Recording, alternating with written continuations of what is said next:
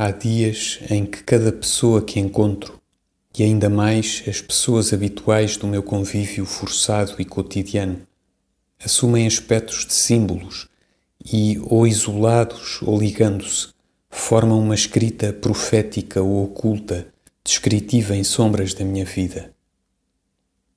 O escritório torna-se uma página com palavras de gente. A rua é um livro as palavras trocadas com os usuais, os desabituais que encontro, são dizeres para que me falta o dicionário, mas não de todo o entendimento. Falam, exprimem, porém não é de si que falam, nem a si que exprimem. São palavras, disse, e não mostram, deixam transparecer.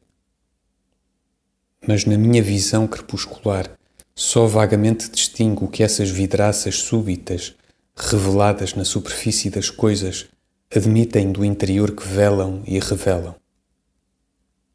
Entendo sem conhecimento, como um cego a quem fala em decores. Passando às vezes na rua, ouço trechos de conversas íntimas, e quase todas são da outra mulher, do outro homem, do rapaz da terceira ou da amante daquele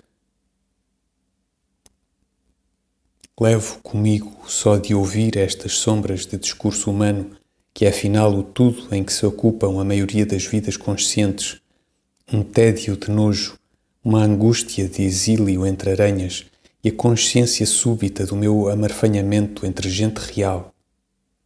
A condenação de ser vizinho igual perante o senhorio e o sítio dos outros inclinos do aglomerado, espreitando com nojo por entre as grades traseiras do armazém da loja o lixo alheio que se entulha à chuva no saguão que é a minha vida.